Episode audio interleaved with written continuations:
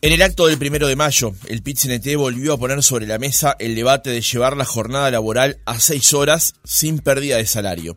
Esta iniciativa ha sido planteada en varias ocasiones por el movimiento sindical. Planteamos en la actual revolución microelectrónica, inteligencia artificial, automatización flexible, robótica en los procesos de trabajo, proliferación de aplicaciones que organizan fraude laboral, porque en muchos casos esos trabajadores son unipersonales, cuando en realidad tienen terrible dependencia muchas veces de grandes empresas transnacionales, para que el Parlamento lo tome en cuenta, para que en cada rama de la negociación colectiva se desarrolle, tomando el ejemplo reciente de lo que ha hecho el Parlamento en Chile, la necesidad, ya entrados en la segunda década del siglo XXI, observando que la ley de ocho horas en nuestro país es de 1912 al influjo del vallismo renovador en su momento, pero que ya está vieja, que ya estamos en el siglo XXI, la necesidad de la reducción de la jornada de trabajo sin reducción del salario como bandera del movimiento obrero. A este debate se sumó ayer el presidente de la República, Luis Lacalle Pou, cuando en una entrevista con el Observador Radio en Buenos Aires dijo que pensar en una disminución de la carga horaria a rajatabla no me parece ni adecuado ni practicable, dijo el primer mandatario, pero que no tendría ningún problema en discutir el tema sumando el asunto de la productividad.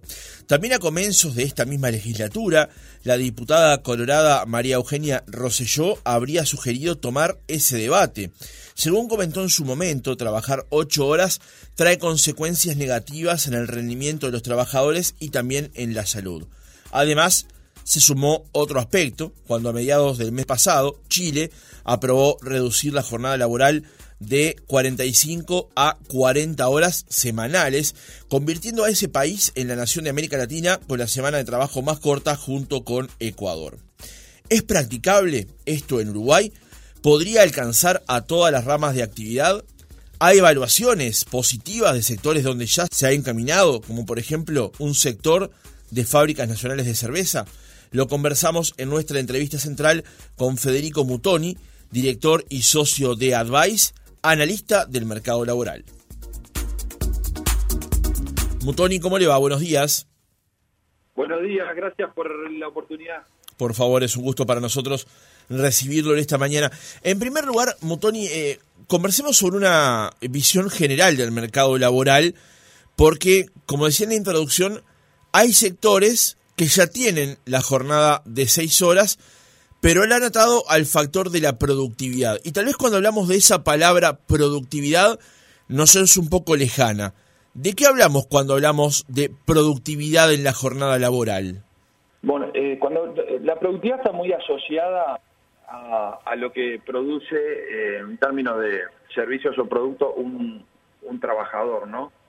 Eh, y a la rentabilidad de las empresas. Entonces, hablar de reducción horaria eh, sin cambio de salario está directamente vinculado a lo que se tiene que hacer con una organización y su rentabilidad. A mí me llama mucho la atención que lo primero que no se plantee es la rentabilidad de las empresas. Justamente en un mundo que está cambiando a una velocidad eh, increíble, de forma rapidísima, no preocuparse por vincular cualquier medida que se pueda asociar a, los trabajadores a la rentabilidad de las empresas es eh, desafiante en exceso, lo diría de alguna forma. Y después, eh, lo que sí me gustaría agregar, y no sé si se, está escuchando bien. Pero ahora, ahora muy bien. Existe eh, en el mercado laboral en el mundo y en el Uruguay en particular, tenemos una cantidad de factores visibles y otra cantidad de factores que no están eh, muy visibles. Entonces, a veces es fácil hablar de los factores que están visibles, pero eh, cuando se omite, o sea, podemos hablar de salario, podemos hablar de la tasa de desempleo, podemos hablar de la tasa de empleo, del ingreso, cómo aumentarla, aumentar el ingreso, pero si no hablamos entre de, de descalce de oferta y demanda de habilidades, ¿no? Si no hablamos de la necesidad de aprendizaje permanente, si no hablamos de los nuevos puestos de trabajo que trae eh, esta tecnología que mencionaba Abdala, ¿no? Y esta, esta revolución. Eh, si no hablamos de la educación en sí mismo, y si no hablamos de lo que va, tiene que hacer cada trabajador para mantenerse en el mercado laboral, eh, hay una desconexión muy fuerte entre el mensaje de querer reducir la jornada, mantener los salarios y cierta estabilidad en un mundo que cambia a una velocidad total. No sé si, si, si, me estoy explicando en lo que quiero transmitir. Es decir, las empresas hoy en Uruguay y en el mundo se ven desafiadas eh, con un mercado que cambia a una gran velocidad y aparentemente hay personas o sectores de la sociedad que no tomaron ese mensaje como parte de la realidad para cualquier análisis. Montoni, uno de los sectores más notorios que logró reducir la jornada laboral a seis horas fue el sector de la bebida, en particular el de la cerveza, cuando eh, eh, la FUEB, a partir de eh, Richard Reed, planteó justamente este, este debate. La pregunta es, ¿en todos los sectores de actividad es posible ir sin mayores contratiempos a una reducción de la jornada laboral de 8 a 6 horas? Y por supuesto que no. Por supuesto que hay que analizar cada uno de los sectores, las condiciones, eh, las empresas que están adentro de los sectores. Eh, si, si tomamos en cuenta la realidad del Uruguay, en donde hay, según datos del BPS, del portal del BPS, alrededor de 297 mil empresas en diferentes sectores, nos damos cuenta que 134 mil son empresas que ya no tienen dependientes, no tienen empleados, y otras 130 y pico de mil tienen solamente de uno a cuatro colaboradores. Entonces yo pregunto, a esas 260 mil empresas, la mayoría de las empresas del Uruguay. ¿Le vamos a imponer estas condiciones en donde hay un doble rol para muchas de las empresas o los empresarios? Esa es la primera pregunta que dejo planteada. Eh, entonces, eso, eso por un lado. Cuando muchas de esas empresas se están debatiendo no solo su rentabilidad, la sustentabilidad, la supervivencia. Eh, entonces, a, mí lo que me parece es que está bien poner arriba de la mesa los temas y, tener claro que hay antecedentes, por ahí hay antecedentes en Alemania, en Francia, ahora en el Reino Unido se hizo un piloto, una experiencia de la semana laboral de cuatro días, eh, pero hay que poner todo arriba de la mesa, no de forma parcial. Y desde mi perspectiva, lo que veo con recurrencia es que se habla poco de la rentabilidad de las empresas en el sentido de que a veces para ciertos sectores del, trabajo es malo tener rentabilidad cuando en definitiva es lo que sustenta el empleo. Eh, no se habla de la apertura y cierre de empresas con profundidad, lo difícil que es ser empresario eh, y lo que implica.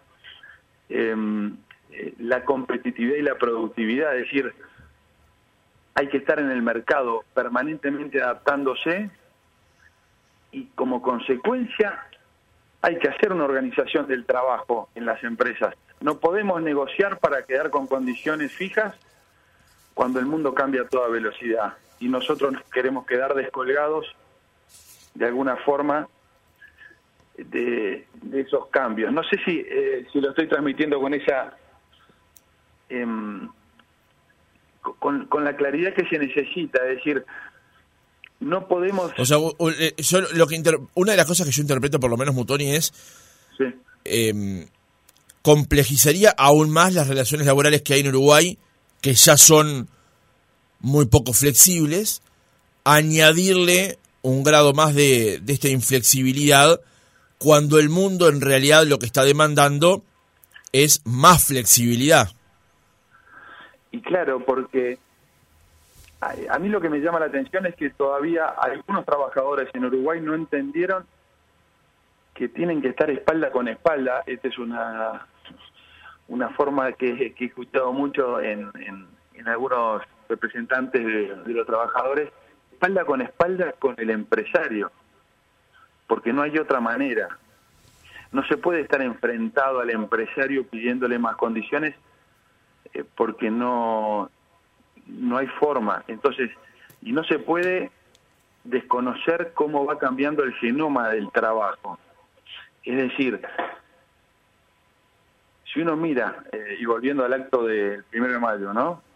Algunas reclamas en el tipo de acto, y, ojo que tenemos un respeto profundo por, por la organización sindical pero es decir, había mensajes de modernidad en un contexto de mucha em, referencia a lo histórico y no necesariamente lo que funcionó en el pasado va a funcionar ahora en este mundo. No necesariamente eh, tenemos las mismas habilidades hoy los trabajadores que las que se tenían en el pasado. Y ahí me gusta decir, ¿no? hablamos de inteligencia artificial, hablamos de cambios, hablamos del impacto en las empresas, pero al cambiar el genoma del trabajo, si yo le hablo a muchos de los trabajadores de TensorFlow, mirá las cosas que voy a decir, ¿eh? Kubernetes, este, yo qué sé, serverless computing o Apache Kafka, Deep Learning, esa puede ser un poco más conocida. Sí, claro. Eh, estas son todas habilidades que crecen en el mundo y que muy probablemente el noventa y pico por ciento de los trabajadores de Uruguay no, no sepan de qué estamos hablando. Entonces es una globalidad, hay que sentarse a conversar y ver qué tiene para ofrecer cada uno, cuál es el valor que tiene para agregar, este, no, no, podemos pedir algo que es del mundo avanzado y desconectarlo de las habilidades que se, se están pidiendo. ¿Quién paga la transición? ¿Qué se puede perder en el camino? Son preguntas que me haría. Eh, ¿Y qué pasa si no funcionan los cambios? ¿Y cómo hacemos para volver a, otro modelo? ¿no? Cuando muchas veces se reivindica que lo que se consiguió después no se vuelve atrás. Ahora, Mutoni, no, no quiero alejarme del centro de lo que es la entrevista, pero cuando usted plantea que el, que el empleado tiene que estar espalda con espalda con el empleador, es, es hasta a veces puede ser calificado como una visión romántica. Y se lo planteo porque en muchos casos, desde los sindicatos de trabajadores, se han dicho que las crisis los pagan los empleados y los beneficios solo los lleva el empleador.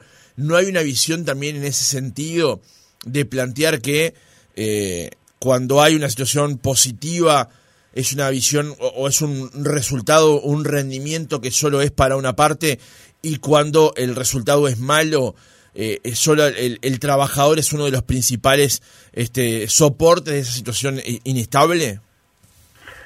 En mi experiencia, tanto como empleado como director de empresas, lo veo y lo, he percibido distinto. Yo creo que siempre los costos se pagan entre las dos partes. Eh, he visto empresas cerrar, he visto empresas quebrar, he visto empresas irse del Uruguay porque después no les resultaba. Y también he visto trabajadores que han pagado con sus puestos de trabajo. Eh, o sea que, que lo he visto en los dos lados y he visto empresas ganar, crecer, generar puestos de trabajo de buenos salarios, sustentables y, lo mismo con los trabajadores. Entonces, desde mi perspectiva no hay una sola realidad. Lo que sí me parece que es clave es conectar eh, la realidad de la empresa a la realidad de los trabajadores. Y, también le digo, en mi experiencia en Advice, de que nosotros ayudamos a muchas empresas a, digamos, a reclutar sus equipos, eh, la gente que agrega valor a las organizaciones gana muy bien y, muchas y, la trayectoria en salarios eh, va para arriba históricamente y a una velocidad muy superior a la de los consejos de salarios. Entonces, eh, como trabajador, uno tiene que también preocuparse en mantenerse eh, empleable, en mantener eh, habilidades, en recrear nuevas habilidades. Y muchas veces eso no está presente en los reclamos, porque es como que solamente hay derechos y quizás no hay responsabilidades, y yo entiendo que a veces no todos tienen las mismas oportunidades para formarse o para seguirse desarrollando profesionalmente. Pero esto tiene que estar arriba de la mesa. Em, una pregunta más, Mutoni. Cuando se votó la ley de ocho horas, a la que hacía referencia recién Marcelo Abdala en el audio que escuchábamos, aquella ley 5.350 que dice fíjese en ocho horas por día para toda la República el trabajo de los obreros y empleados que se indican, aumente el horario del trabajo diario de los adultos que en ningún caso excederá de 48 horas por cada seis días de labor, reglamentense por el Poder Ejecutivo los descansos obligatorios diarios correspondientes a cada gremio. Digamos, eh, cada vez que se va a dar un paso en esta dirección requiere de un debate, requiere de, de un análisis. Hoy por hoy las condiciones económicas en Uruguay, por las condiciones políticas son siempre variables, ¿no? Pero las condiciones económicas están presentes en Uruguay como para dar este debate de eventualmente, como se hizo un siglo atrás, establecer la jornada laboral ahora en seis horas y no en ocho? Los debates hay que darlos permanentemente porque eso ayuda a, a nutrir una conversación si se hace con respeto, y si se hace pensando para adelante. Entonces, eh, hay muchos mercados en paralelo. Eh, hay, hay organizaciones que de hecho ya le dan, eh, han hecho acuerdos con sus, con sus colaboradores y muchas veces este, trabajan seis horas y le siguen pagando lo que era ocho. O sea, eso en la realidad, más allá de que la legislación no esté, se termina dando, a veces con el trabajo a distancia, a veces con, acuerdos este, directos. El, debate tiene que estar. Lo que no puede ser es que haya que generalizar y haya que generar también un estado de confrontación. Eso es lo que no ayuda. Hay que hacerlo de una manera donde todos entiendan eh, la posición, y más que la posición, la realidad de los otros y la diversidad de factores que están jugando. Eh, porque yo pregunto esto. Si realmente creemos que hay un cambio fuerte en el mundo del trabajo, en donde muchos trabajadores se van a sentir desafiados en lo que agregan de valor a las organizaciones, eh, no, ¿no es también ponerles una carga adicional a ellos, poniendo el tema de la reducción horaria con el mismo salario? ¿No es un desafío adicional para los propios trabajadores? Esa es una pregunta que le quiero dejar planteada. Porque no se puede arreglar y después decir, ah, le pusimos un chaleco justito a las empresas y tienen que salir a competir en un mundo que es mucho más eh, flexible. ¿Y cuál va a ser la decisión natural? Ser muy cuidadosos antes de contratar. Se jubila alguien y, bueno, quizás no reponer esa vacante. Esto esto, esto hay que tratarlo con, con mucho cuidado, con, con una cuidando cuidando mucho el debate, cuidando mucho a las empresas, porque creo que no se que no se cuida a veces a las, a las empresas en el sentido de las expectativas de generar este ambiente donde se, se traiga gente, se traigan inversiones para que desarrollen los puestos. Esto hay que cuidarlo al máximo en el mundo de hoy. Federico Mutoni, director y socio de Advice, analista del mercado laboral, gracias por haber estado otra mañana con nosotros.